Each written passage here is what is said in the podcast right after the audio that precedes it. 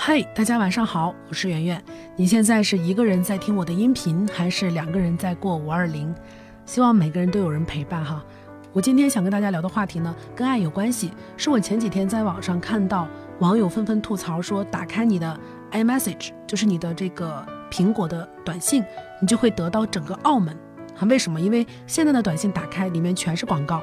我们的短信现在只有一个功能了，就是帮你收验证码。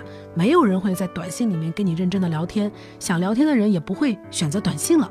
互联网确实给我们带来了社交便利，我们甚至都不用聊天就可以了解这个人的全部。看朋友圈就知道他每天生活的琐碎，看微博你就知道他放飞自我的样子。看知乎，你就能够看出对方的认知水平，甚至连有几个共同好友，APP 都会告诉你。手机里面一堆的聊天信息，每一次换新，聊天记录迁移都能迁出一个世纪。五 G 时代马上要来临了，我们在聊天当中可以肆无忌惮地说废话，在社交平台上可以更加的随心所欲地去表达，人和人之间的交流成本越来越低。但我的青春是在二 G 时代度过的，那个时候呢，发短信都是字斟句酌。就一个字一个字的抠，然后就怕哪个字，就一个字一个字的抠。能够打电话就觉得很激动。那时候写信还特别流行，就是我们班上的同学还会交一个笔友。看电视就是那个时代的最主要的娱乐。我挺怀念那个时代的，我挺怀念我的十四五岁。最简单的话和最浪漫的爱都发生在那个年代。二零零零年到二零一二年是被短信风靡的时代，不管是影视剧还是生活中的我们，都用短信跟重要的人联系。打电话怕打扰对方，但是又控制不住感情和喜欢，只好辗转反侧，编辑大段内容之后又删除，然后发一个在干嘛。每一个在干嘛都是我想你。你今天如果收到了别人跟你发在干嘛，就等于是在向你表白。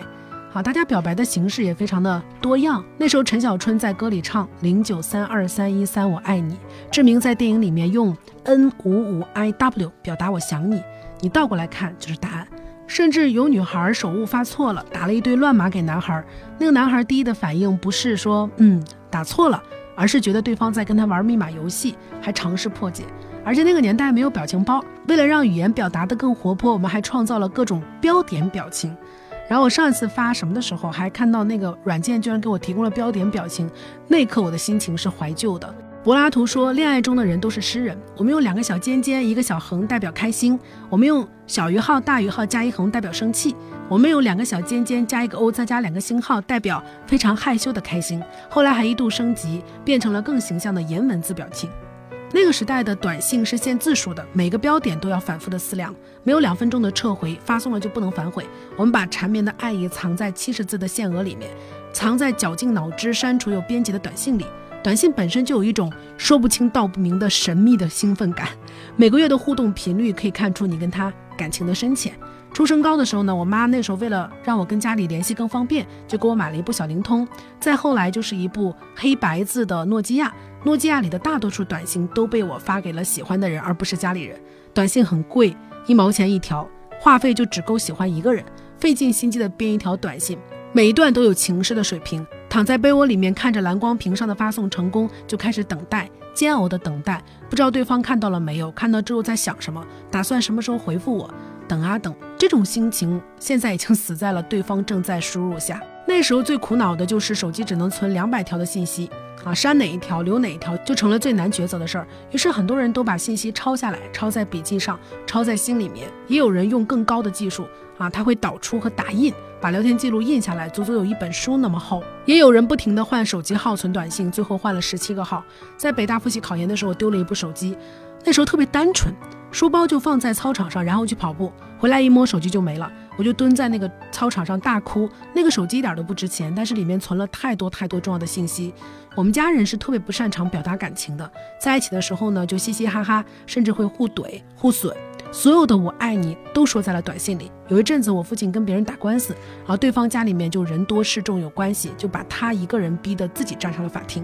他孤身一个人在市里待了好多天。我和我妈每天都在晚上辗转难眠的担心他。然后夜里两点呢，我就难过的睡不着。忽然我的手机就亮了，是我父亲给我发的短信。他一定有很多话想跟我说，所以他把那个短信限制的字数全部用完了，最后一句话都来不及给一个标点。他说：“你不要担心爸爸，爸爸很抱歉让你承担这么多的压力，等等等等。”后面的话我已经记不清了，但是那条短信我当时确实是反复看了很多遍，然后存在手机里面好多年。中国家庭里面最难说出口的，无非就这两句话：我爱你和对不起。有一句对不起曾经在我的短信里，现在我的手机内存有一百二十八 G，再也没有存不下短信的苦恼。但是我已经挑选不出哪一条最珍贵了。跟珍贵的人说了很多珍贵的话，即便是截图保存，也没有耐心一句一句的去阅读。有的人回忆里面才能见到，有些话手机里面已经删掉。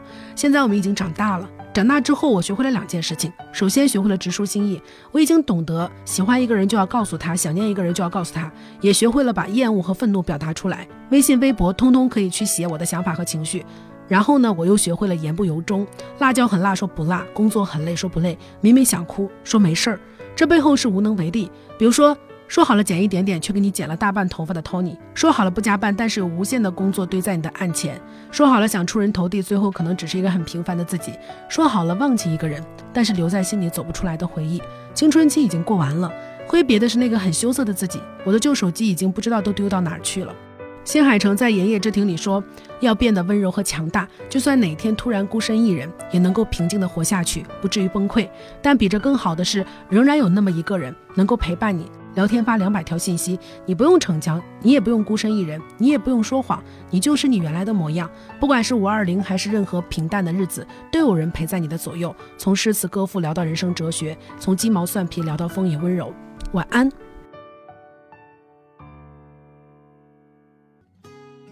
更多文章可以关注我们的公号“逆流而上”，流就是刘媛媛的刘。